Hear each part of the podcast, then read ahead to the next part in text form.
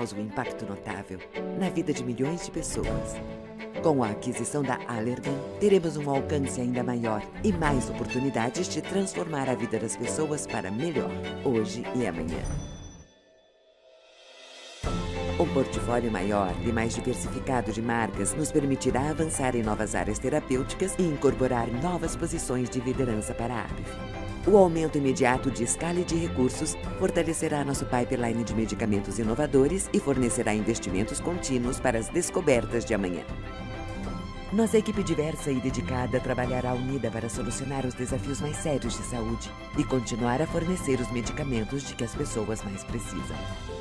Ao olhar para o futuro, vemos que estamos bem posicionados para o crescimento sustentável e comprometidos em ajudar as pessoas a viverem melhor aqui e agora. Somos a ABV. Inventar o futuro hoje para melhorar a vida amanhã.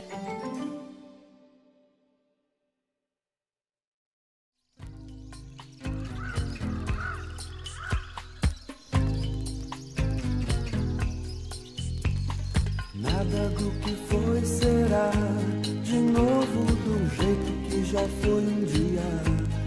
Tudo passa, tudo sempre passará. Na vida vem em ondas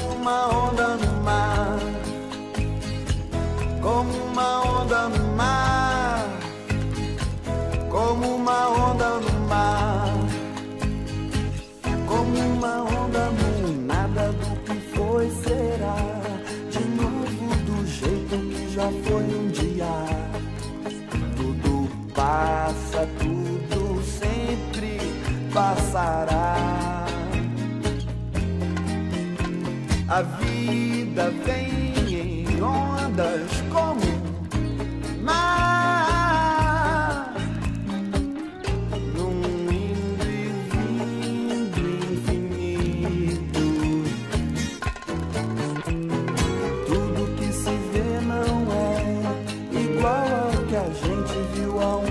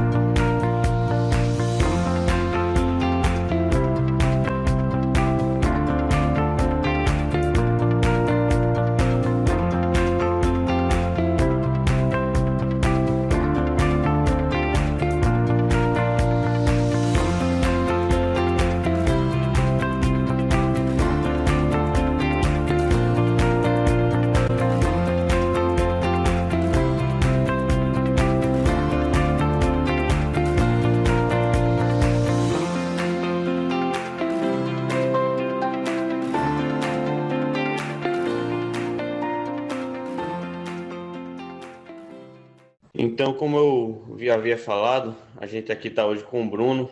O Bruno Faria, ele é especialista em catarata e glaucoma. Ele é membro do Instituto de Oftalmologia Marco Reis, lá no, em Natal, Rio Grande do Norte. E ele, tá, ele é pós-graduando também da Unicamp.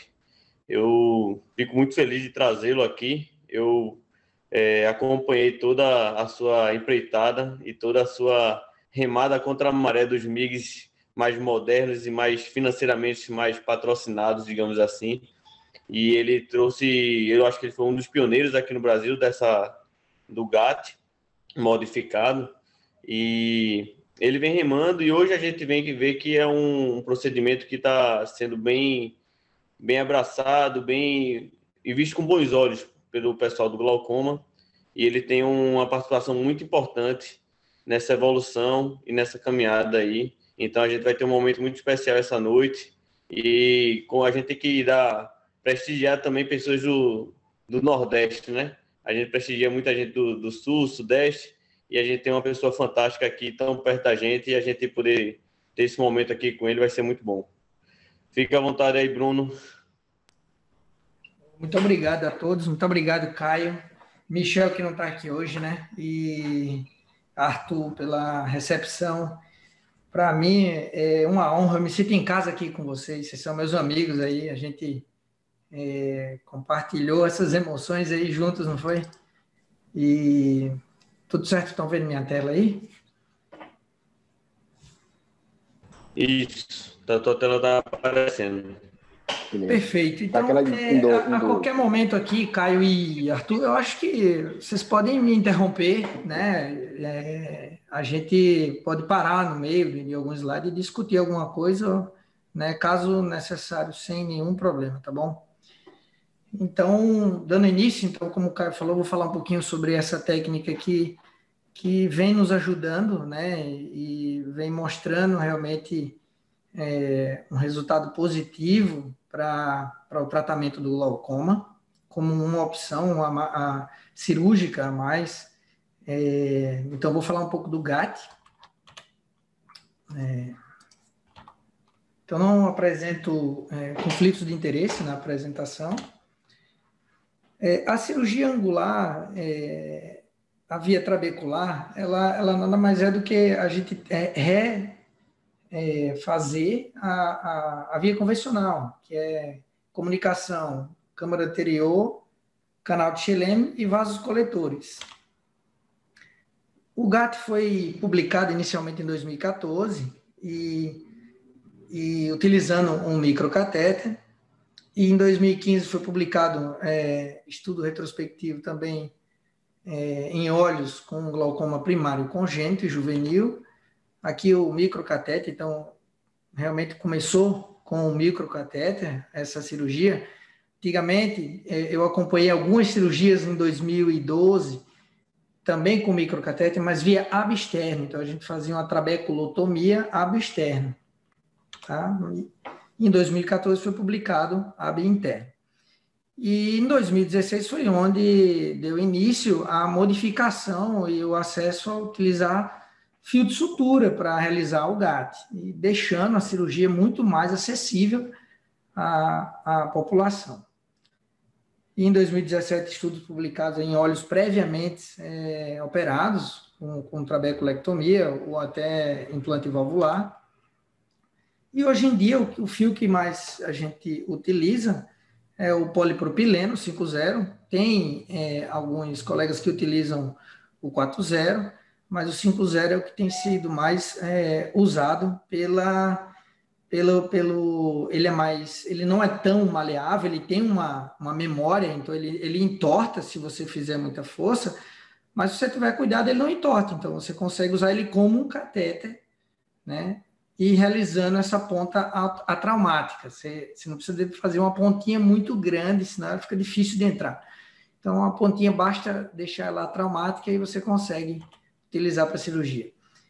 E de lá para cá vieram os outros estudos, eu não vou entrar em detalhe, mas grande parte, a maioria, na verdade, são retrospectivos. Então, a gente realmente tem essa carência. Eu, eu comentei isso recentemente na, no simpósio da Sociedade Brasileira de Glaucoma, junto com a Norte Nordeste, Então, a gente ainda tem essa carência de estudos, né, ensaio clínicos randomizados do GAT, que eu acredito que, que mais para frente agora vai estar por, por vir alguns estudos, sem dúvida.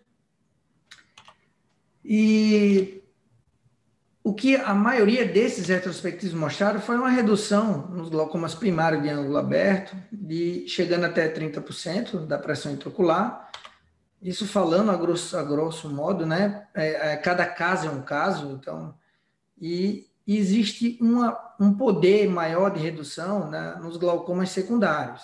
Então, ele surpreende um pouco mais, e isso são casos em exceção, e aí ele baixa realmente um pouco mais a, a pressão intraocular. Os nossos, os nossos resultados foram é, submetidos e aceitos recentemente, eu acredito que deva estar sendo publicado na próxima edição da Arquivos Brasileiros, é, de dois anos, tá? onde incluíam aí é, 100 olhos, 69 eram glaucoma primário de ângulo aberto, e nós observamos aí nesse acompanhamento de dois anos um, um fator importante de redução da pressão intraocular, assim como é, no número de medicação.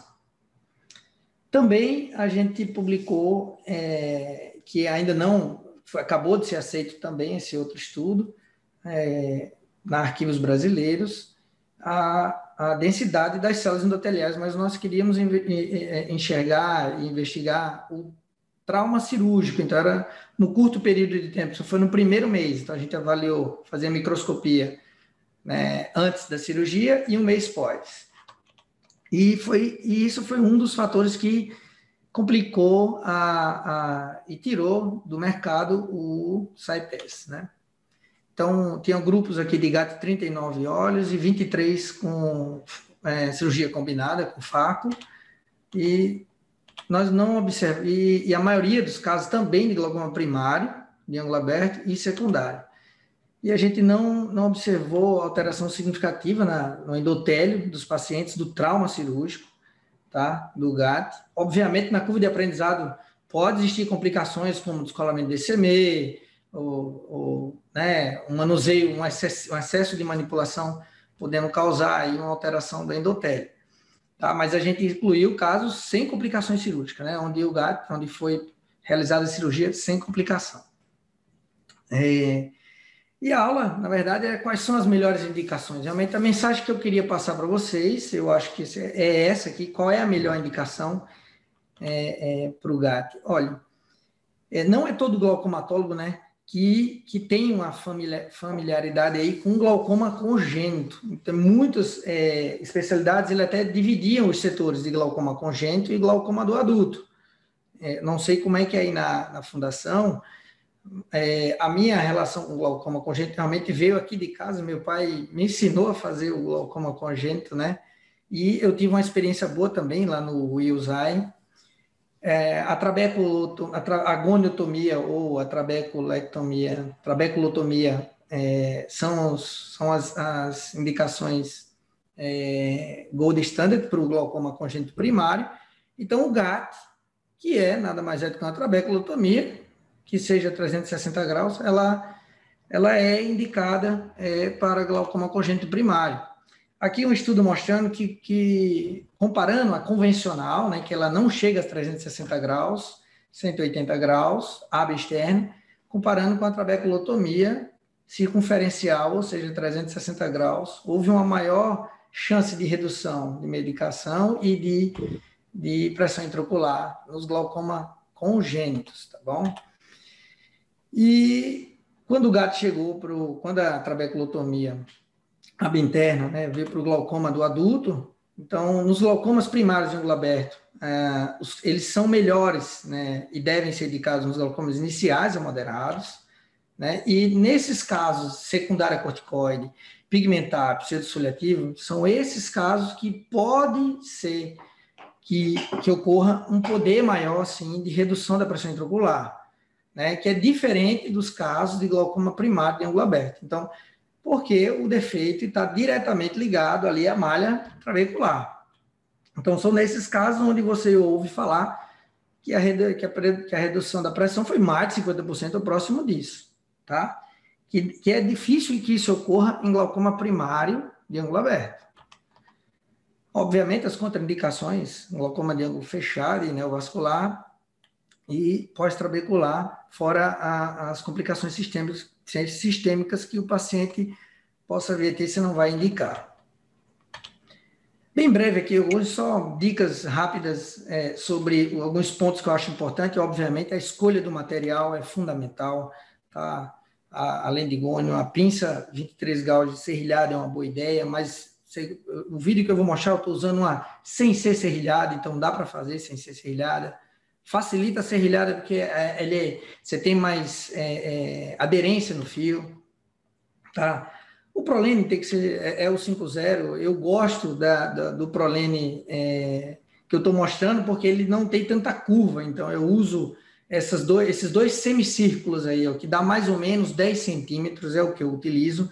Você se acostumando com o tamanho que você está cortando, você sabe o quanto você está passando, né? A gente não tem um prolene aí específico, mas tá, acredito que seja até uma coisa boa para a gente pensar. Então, a escolha do material é muito importante. Existem algumas lentes né, que, que você não tem a necessidade de tiltar o, o, o microscópio, assim como essa lente do, do Ike. É, e algumas tecnologias eu acredito para ajudar. O 3D é interessante para para cirurgia angular. Eu tive essa experiência em Belo Horizonte com os colegas e, e também operei na Unicamp com o 3D. A gente inclina é, o, o, a, o microscópio e não fica longe, porque a gente não usa a, a ocular do microscópio, né? Mas é bem interessante e, e fica boa a visualização. A, inclinar a cabeça do paciente é, é, é importante porque ajuda a melhorar a visualização do ângulo, né? e também inclinar levemente o microscópio. É, pontos principais aqui na a incisão, a gente modifica um pouquinho para fugir daqueles vasos limbares, né? Então, a incisão mais clear tá? E tudo isso em prol de uma melhor visualização do ângulo do seio camerular, e isso vai te dar segurança para você visualizar é, se foi feita corretamente a goniotomia, né? E algum espaço aqui que eu gosto de fazer de viscodilatação antes de, de, de introduzir o, o, o, fio de prolene.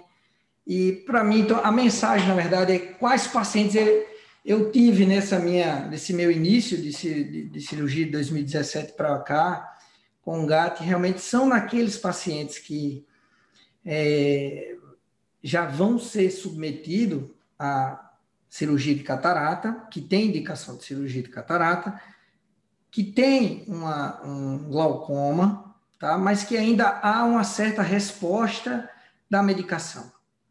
É, então, aqueles casos que ainda respondem alguma coisa à medicação são os casos que têm mais chances, ao meu ver, de ficar sem medicação no pós-operatório dessa cirurgia e aproveitando, né, fazer a facectomia. A gente usa as mesmas incisões. A programação da incisão muda um pouco, para temporal, a incisão principal. E a paracentese dá para usar 90 graus ou um pouquinho mais inclinado, mas o que muda realmente é a programação dessa incisão a 180 graus.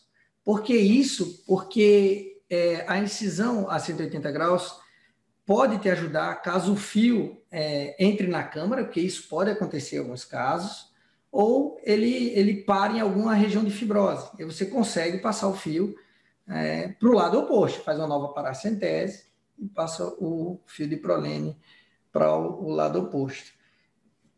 É, um passo importante pós a, a cirurgia da catarata, para você não ficar perdendo câmara, é fazer aspirar sempre debaixo da lio, tá? E após a cirurgia da catarata, a, a gente inclina, eu, eu prendo a cabeça do paciente com a fita, e não, aí eu solto a cabeça, inclino, posiciono o microscópio para ter essa visualização é, adequada aí para fazer a goniotomia. A goniotomia, é, ela deve ser feita na região superior do pigmentado, para você ter espaço para dar essa leve bandeada inferior para poder visualizar o lume do canal. Então, aqui, esse, esse primeiro passo aqui de introduzir e visualizar que ele está no canal é, é, se chama passo de segurança. A gente sabe que ele está no canal. Como essa lente não permite eu acompanhar todo o fio, Infelizmente, isso aí é ditado. Como eu te falei, a resistência vai aumentando. A resistência não pode perder. Se perder resistência, é porque ele não está no canal. Aí é parar a cirurgia, remover o fio e, e tentar dar continuidade para o lado oposto. Ao final da cirurgia, eu, eu aspiro todo o, o metil, né? Normalmente eu uso o Provisc, o viscoelástico coesivo, tá? Mas nada impede de usar um dispersivo, acho que ajuda a manter melhor a câmara anterior. É, há quem utilize o dispersivo ao final da cirurgia para tamponar mais o, o, os ifemas. Eu utilizei algumas vezes. Prefiro é, fazer uma manobra de, de, de, elevar a pressão intraocular é, ao final da cirurgia por alguns minutos. E quando eu parar de ver o refluxo de sangue para a câmara anterior, eu aliviaria um pouquinho a pressão intraocular para não liberar o paciente com hipertensão é, é, imediata, né, no pós-operatório. Então, eu aumento agora um pouquinho a pressão, a, a, pressão intraocular, e é nesse momento que, em alguns casos, a gente consegue ver o blend, que é o, o branqueamento aí dos vasos episclerais. Normalmente, os pós-operatórios bem orientados para evitar manobra de valsalva, dormir com a cabeceira levada, é, são desses jeitos, com microefemas e sem grandes complicações. É, aqui só demonstrando como, quando que o fio não, você não percorre todo 360, como você remove. Então, basta você tracionar em direção à incisão principal ou remover pela paracentese. Ele vem é, normalmente abrindo é, tudo que ele percorreu aí. Uma outra forma que eu utilizava também quando eu parei bastante, né? Quando, quando eu sentia resistência, eu parava no começo, então eu usava um, um gancho, um Kugling aqui, só para fazer uma, uma, uma, força vetorial contrária e ia removendo o fio devagarinho pela paracentese.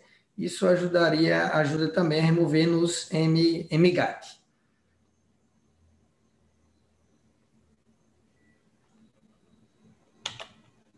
É, o, o do, de um MGAT, só para ver que existe um, um, um, branqueamento da região onde foi tratada, aí nesse setor nasal inferior, a gente consegue ver o BSS preenchendo essa, essa região onde está a seta, e um blend aqui num, paciente que abriu 360 graus, a gente vê que existe realmente uma, um, uma quantidade de, de vasos coletores, não só nasal, que o que se fala é que existe uma chance maior de ter uma, um, uma quantidade maior na região nasal inferior, mas existe em outras regiões.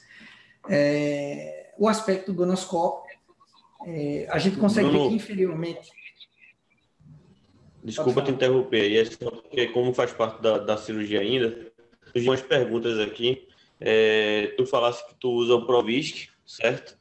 É, mas tem algum outro viscoelástico que tu, que tu utiliza? Tu prefere mais dispersivo, coesivo? Alguma dica de marca que tu acha mais legal? Aqui atualmente eu estou usando o Hero, tenho gostado bastante dele, mas tem algum outro que tu indica ou então tem da tua preferência?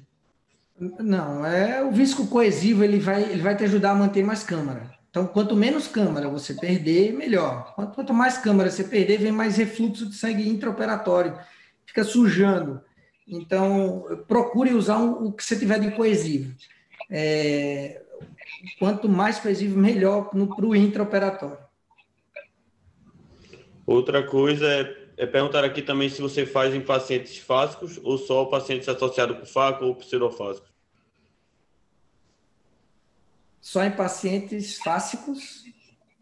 Não, perguntar se você também faz a cirurgia em pacientes fásicos que tem o cristalino lá ainda, ou pacientes que já estão é, pseudofásicos ou associados à cirurgia de catarata?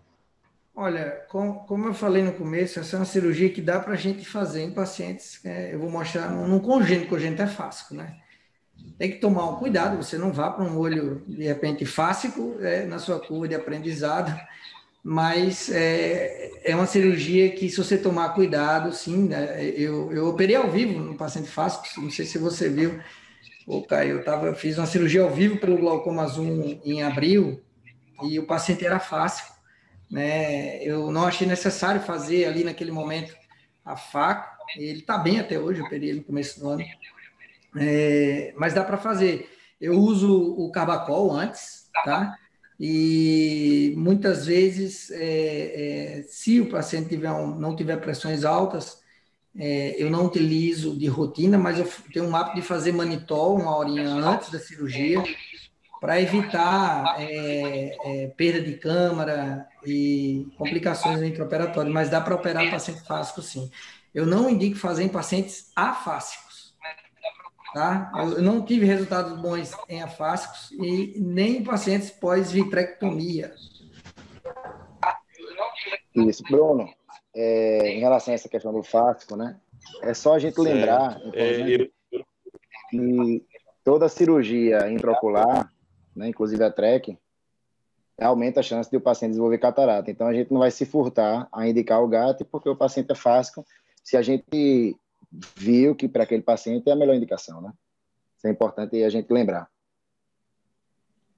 Não entendi, Arthur.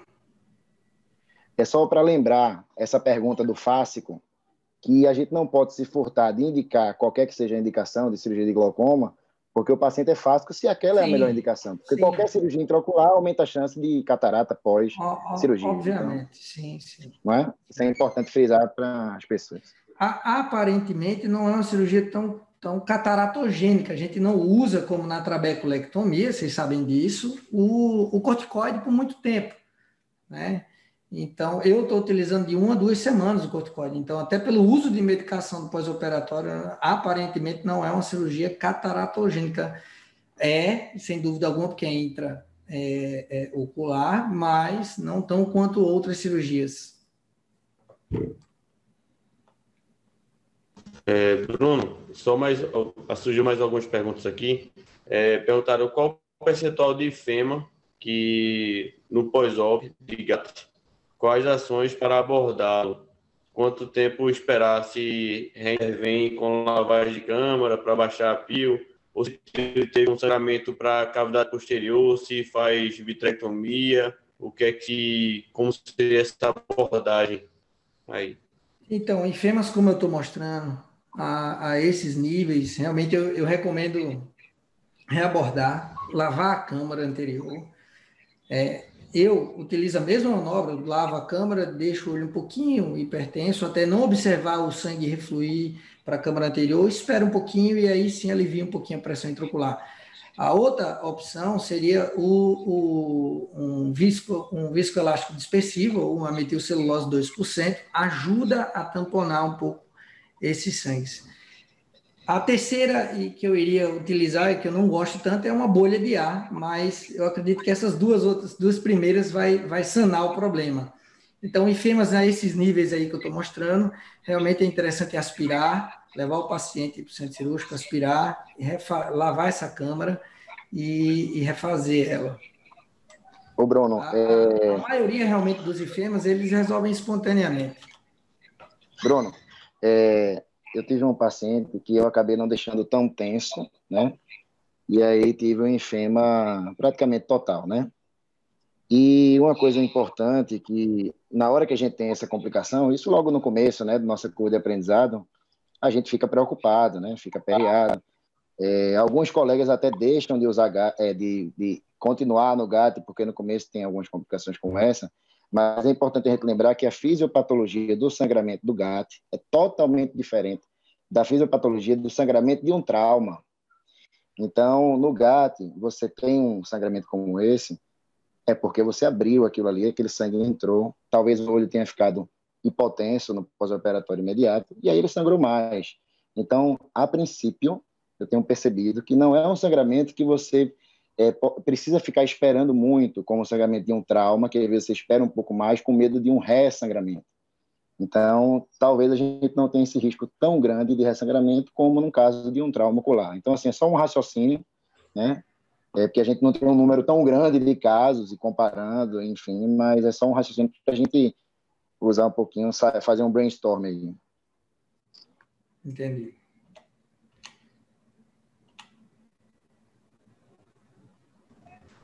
Pode continuar aí, Bruno.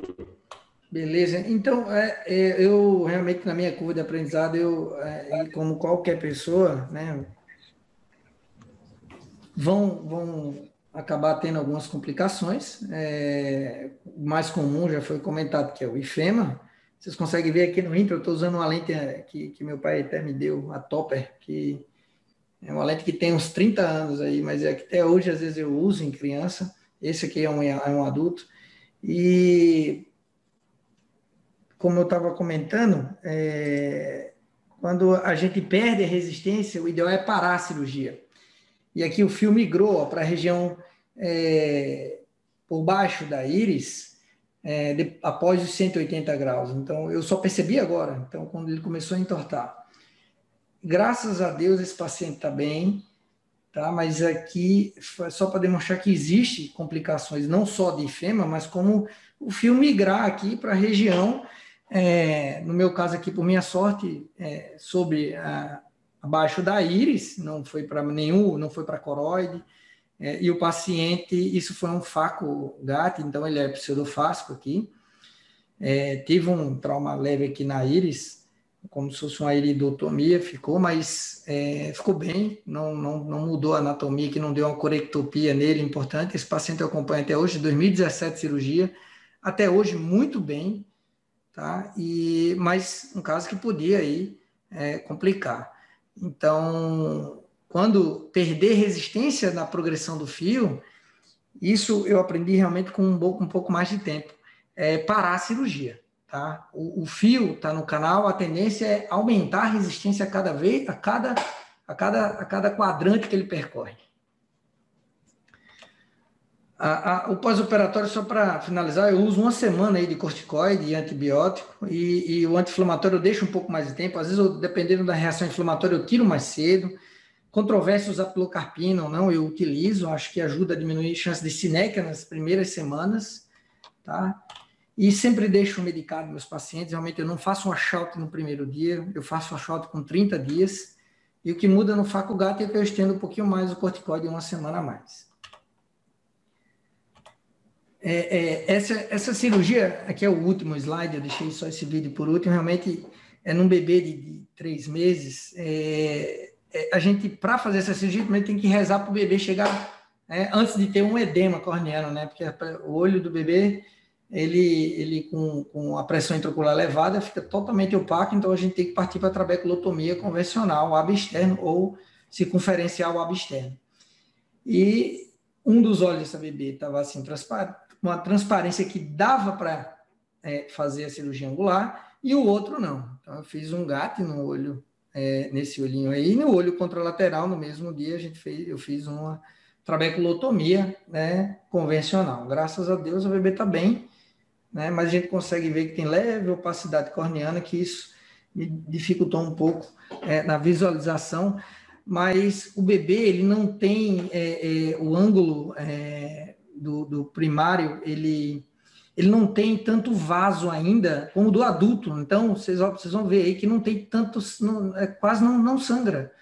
Né? Mas, por outro lado, perde câmara muito fácil. Né? É, deixa eu adiantar um pouquinho.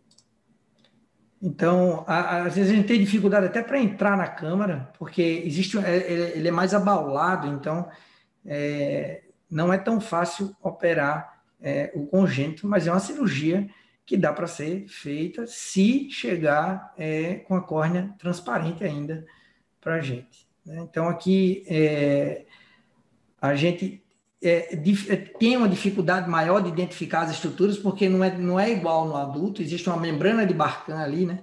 E normalmente, quando você toca ali na, na, na, na parte anterior do trabeculado e faz um movimento, a gente consegue ver uma um esgarçamento maior da, da, aqui, ó, como agora, do, do, do da parede do, do, trabeculado, da membrana de Barcan, e a gente consegue ver bem o canal com a cor bem pálida e branca, e é ali onde a gente é, consegue passar o fio e tem uma e, consegue ver ele passando é, com mais facilidade, porque é bem transparente ainda. Né? O bebê ainda não teve tanta pigmentação. Isso eu estou falando no glaucoma é, congênito primário. A gente consegue ver até por uma córnea que não tem uma transparência né, 100%. Tá? É, existe uma resistência que é normal, mas o canal do Schelem, do, do congênito, ele é, aparentemente é, é, um pouco maior e o fio realmente às vezes passa com mais facilidade é, do que no, no adulto com pigmento. Os pigmentos realmente ajudam a obstruir esse canal e criar uma resistência maior. Como é uma cirurgia geral, o bebê, ele qualquer movimento o olho vai junto, né? Então é por isso que o, o movimento do qualquer movimento você empurra ali e o olhinho mexe, mas o fio passa 360 graus sem é, complicação. E aí a, a, gente realiza a trabeculotomia é, 360 graus, que onde tudo começou aí no congente, hoje a gente está fazendo isso no, no, dando oportunidade para ajudar alguns adultos com glaucoma é, realizando essa técnica. Só adiantar, a cirurgia foi tudo é, sem intercorrência, né? Então, a trabeculotomia aí no bebê. A gente lembrar que tem que dar uma suturazinha, a gente, é, o saido é, é muito frequente, não, não, e o bebê vai coçar esse olho, né? Ele vai apertar esse olhinho, então deixar bem as incisões fechadinhas para não ter esse risco e reavaliar aí com um mês. Normalmente eu reavalio com um mês esses bebês. E né, sem, não é obrigado a aspirar esse sangue. Eu aspirei o excesso de metil e depois, esse, esse fema aí normalmente ele é absorvido. Pois é, gente. Então era isso que eu queria mostrar, mais ou menos, a, a realmente a indicação que, que eu recomendo para esses casos são, são aqueles casos que os pacientes que têm glaucoma vão ser submetidos à cirurgia de catarata e existe uma certa funcionalidade ainda do colírio. Esses casos realmente foi onde eu tenho tido maior sucesso com, o gato, onde ele tem me ajudado. Obviamente, nos secundários, a corticoide, pseudodissoliação, é, é, que, são, que, que está diretamente ligado à malha trabecular, é, também obtive resultados e, e, e, com reduções mais expressivas da pressão intraocular. Aqui um evento onde a gente vai operar ao vivo, é, é, dia 5 de dezembro, e gostaria de convidar o pessoal da Fundação, do Hope, e vai ser bem, bem interessante. Vai ter cirurgia ao vivo aqui e cirurgia ao vivo lá em São José do Rio Preto, onde eu fiz a minha residência, tá? Muito obrigado, gente. Bruno, tem outras perguntas aqui para você. Está conseguindo me ouvir? Minha internet está muito ruim. Não, está ótimo. Está ouvindo bem? Ó, tem algumas perguntas aqui. Agora, antes, eu quero é, agradecer a sua presença. Né? Como sempre, é uma maravilha estar contigo. É, algumas pessoas não devem saber é, o, a proximidade que eu tenho com você, né? Porque eu fui residente do Hospital Nof Lopes em Natal, né? Tive o prazer de ter esse cara maravilhoso, esse professor Marco Rei, doutor Carlos Alexandre e todo o pessoal lá, é, então, assim, tive o prazer de, durante quatro anos, conviver com teu pai, né? E, de repente, você aparece com um gato. É, eu não tive a oportunidade de estar no Norte-Nordeste, depois acabei viajando e conheci o gato lá no Canadá com Patrick Gui, que foi fellow do Ike. E aí, mais ou menos no mesmo momento, um pouquinho depois, a gente começa essa empreitada, junto com o Caio, Michel sempre foi um, um, um, cara animado aí com essas técnicas novas. Infelizmente não pôde estar aqui hoje, mas a gente ele ligou para mim e pediu para estar junto. Então assim é fazer essa só esse retro, essa retrospectiva e realmente você está de parabéns e a Fundação Antônio Ventura, o Hope também está de parabéns por ter acreditado. Muito difícil, né? A gente muito jovem trazendo técnicas novas e, e para tratar dessa doença que é tão difícil, né? Então a gente estava muito tempo é, com a trek, com o tubo. A gente sabe que, claro, todas essas cirurgias têm seu lugar, mas a gente tem mais algumas opções hoje em dia para ajudar o paciente. Muito obrigado. É isso. E aí a gente tem algumas meu. perguntas. a gente tem algumas perguntas aqui que são aqueles detalhes, né, que determinados colegas acabam perguntando para a gente, que é importante. A gente tem uma pergunta sobre pacientes que são anticoagulados. Então, assim, será que muda alguma coisa na tua conduta pré-operatória? E se você viu algum sangramento maior nesses pacientes ou não tem relação até então na prática? Olha, é, aqueles pacientes que usam anticoagulante é, e que têm indicação para essa cirurgia, eu, eu, tenho, tido, eu tenho feito um acompanhamento é, em conjunto com o médico cardiologista. A, o paciente que pode parar o anticoagulante, aí eu dou continuidade nessa indicação.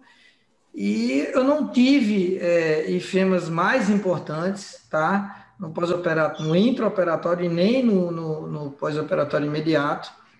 E, mas eu não operei esses casos no, no, na minha curva de aprendizado. Então, realmente, o, o, cuidado que eu tive inicial foi bem importante para não ter é, é, complicações né, é, do GAT.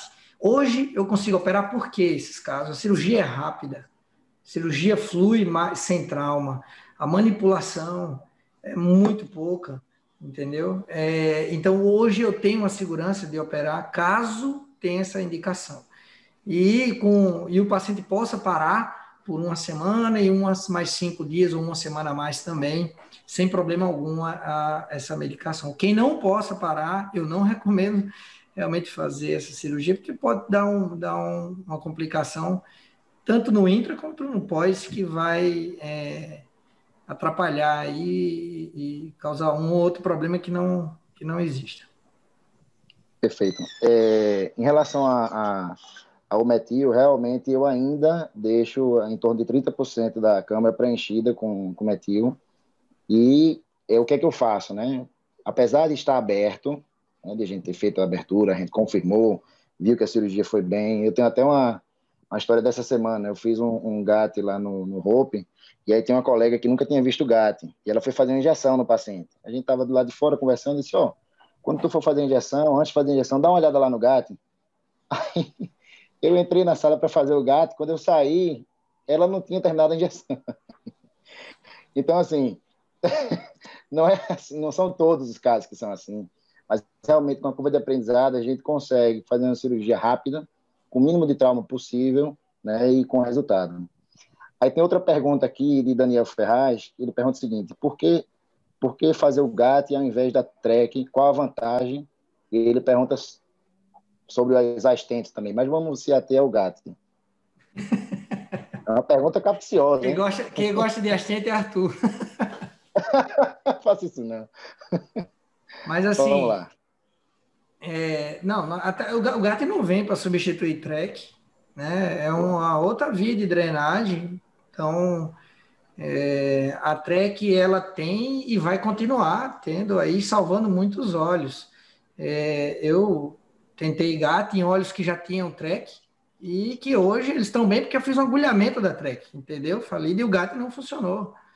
Então, é, e, e, ao mesmo tempo o contrário, eu tive olhos que pós-trek falida e agulhamentos né, também não funcionantes, que o gato funcionou e não se. É, lembrando que eu tenho 3, 4 anos agora de, de, de, de follow-up nos meus casos, tá? É, mas não, não é correto pensar que uma substitua a outra, entendeu? O que pode acontecer é que alguns olhos você pode dar uma oportunidade para uma cirurgia talvez menos traumática, mais rápida, é, e dar um, ganhar um tempo a mais do que fazer uma cirurgia fistulizante ou é, é, que, que corra mais risco, né? Mas a track a gente tem que dominar ela e é, é, quando você tem algo a mais, você se sente muito confiante no consultório, você ajuda bastante gente. O gato realmente tem me ajudado. Eu confesso, se o gato tivesse não funcionado aí, eu tinha caído junto dele, não é não? É verdade. O, o, o que, assim, como o gato tem funcionado, né, também essa minha experiência, é, eu digo que quando eu via, eu não iria fazer oftalmologia, e vi a cirurgia de catarata da minha avó. E eu achei aquela coisa linda, maravilhosa. Então isso me fez decidir fazer oftalmologia. E quando eu vi o GAT, aquilo para mim mudou minha visão de cirurgião de glaucoma, né? Me deu uma nova esperança de ter uma técnica diferente e realmente tem ajudado demais na minha vida como cirurgião de glaucoma. Né? Então realmente é, a gente tem que caminhar, continuar caminhando em relação a isso para entender melhor o GAT. A gente tem outra pergunta aqui. É, se o IFEMA é esperado ou é complicação? Fala, Caio. Só fazer um adendo aqui, rapidinho. Deixa eu só falar aqui. Eu acho que o mais importante hoje em dia, assim, que eu tenho reparado mais, é que a gente tem que ter uma conversa muito boa com o paciente, é, em alguns pontos, na verdade. é, a gente não, não, tem como saber, não tem um exame que a gente consiga dizer em que paciente vai funcionar ou não o GAT ainda. E a gente não sabe como essa, essa via coletora pós-trabeculado. Então, acho que a gente tem uma, tem uma conversa muito importante, porque esse paciente fez o GAT ele pode migrar para uma, uma trabeculectomia em poucas, poucas semanas ou meses, digamos assim. Então, isso é importante. E também a importância de você informar sobre o IFEMA, que na verdade o IFEMA é esperado em pequena quantidade, não é uma complicação, digamos assim, do procedimento, é esperado. E isso tem que ser muito bem explicado para o paciente, porque é, você pode ter um IFEMA de um milímetro a um IFEMA total, né? Então, eu acho que é mais esse, esse relacionamento médico-paciente que tem que tem que haver. Mas, dando continuidade à pergunta de, que Arthur falou aí, a experiência em vitrectomizados, falando da minha parte, eu fiz alguns, não tive boa experiência em vitrectomizados, mas fala um pouco aí da tua experiência, Bruno. Olha, é, é, realmente eu não, não, não tive sucesso nos pacientes vitrectomizados. Uma das teorias, é, isso foi até discutido com o Dr. Grover, né, que revisou o nosso estudo, tá? é, é a região é, de, de, do, dos, dos, dos, trocantes, né? Então, a, o trauma cirúrgico do, da, do, da vitrectomia, daquela região escleral, que pode causar atrofia das regiões ali coletoras dos vasos coletores, entendeu, cara? Isso foi uma, uma hipótese levantada pelo revisor do estudo, que foi o, o Grover, e nós incluímos isso na nossa discussão é, de, desse estudo, e ah, eu estou de acordo com ele, eu acho que isso é um dos fatores, tá? Uma outra coisa que eu observei foi uma, uma, uma maior chance de sinéquia, de formar sinéquia também, nesses olhos pós-vitrectomia. Então, tanto pós-trabecular, eu acho que não vai, não tem resultado, como a, a chance de formar sinéquias. Então, é, foi, isso foi o que a gente deduziu dos nossos casos de insucesso pós-vitrectomia. Eu tive um caso com sucesso, mas foi um, foi um caso de vitrectomia anterior, que migrou um núcleo e foi feito não total, mas uma vitrectomia anterior rápida, e que funcionou bem o GAT, e desenvolveu um glaucoma secundário corticoide. É, Bruno, nesse caso da. É, a gente também tem que lembrar que o Caio falou é importantíssimo na conversa do paciente, porque quando a gente fala em cirurgia mínima, que é minimamente invasiva ou menos invasiva, muitas vezes vem na cabeça do paciente que não tem complicação, né? Então existe hemorragia, não hemorragia sangue, provítrio, é, paciente vitrectomizado, eu tive um caso que a gente teve que abordar, né? Então o paciente ficou com a visão baixa, teve que ir lá lavar tudo, então tem que explicar realmente ao paciente é, que existem complicações. É, tem uma pergunta aqui de Camila. É, teria alguma diferença para você de indicação de GAT para MGAT? Então, isso aí é um assunto realmente muito discutido ainda. A gente não tem como, é, não tem estudo que, que mostre qual é o benefício só de fazer um MGAT é, e, e, não 360. O Paul, lá do Canadá, que estava agora no congresso da Unicamp, é, a gente discutiu sobre isso. Ele normalmente, quando opta por fazer o GAT, ele faz um, um MGAT superior então, ele acredita que a região inferior tem maior chance de sinequiar, é, e talvez seja porque, como mostra aqui a foto, realmente na região inferior sempre a gente observa ali um acúmulo maior de pigmento, e segundo ele, uma chance maior de fechar. E ele acha que, lógico, sinequiano pode aumentar até a inflamação do olho, e isso falei toda a cirurgia. Então, é, no meu caso, eu acredito que quanto maior a área tratada, melhor. Então, mas isso é só uma opinião pessoal, tá? Realmente, estudo científico ainda para falar sobre isso ainda falta. Verdade, eu uso mais o MG. Já conversei contigo, né? Eu faço mais o MGAT. E muitos, eu vou mas... te contar uma coisa. É, é muito ah. comum fazer MGAT no começo, Arthur. Sabe por quê? Porque se você for ver meus vídeos, você vai ver que é difícil progredir o fio 360. Viu, Caio? Difícil progredir. Então, existe uma alta resistência. É, eu não sei se é porque onde a gente mora existe muito pigmento, né? Não, não são os olhos tão clarinhos, então, mas consegue. mas com paciência. Não é fácil progredir em todos os olhos o fio 360. É, e Uma... isso é um sinal que eu te falei de, de, de segurança, né? Mas aí muitos é, para, eu parava muito no começo, fazia migalha, porque eu tinha medo de progredir uma coisa que parou. Então eu removi o fio. Mas realmente a minha intenção sempre foi 360. 360. É, já vi alguém comentar que assim, ah, eu faço MGAT inferior, né? E posso deixar esse 180 para um segundo momento, né? É, já ouviu comentários sobre isso em congresso, em conversas informais, né? então tem tudo isso, mas não eu tem realmente, realmente, como você fala, não tem estudo, né? Realmente eu não gosto de entrar de graça na câmara anterior de ninguém, já que eu estou ali dentro. Então eu não, eu não acho que corre, eu acho que aprendi com o doutor Marco isso.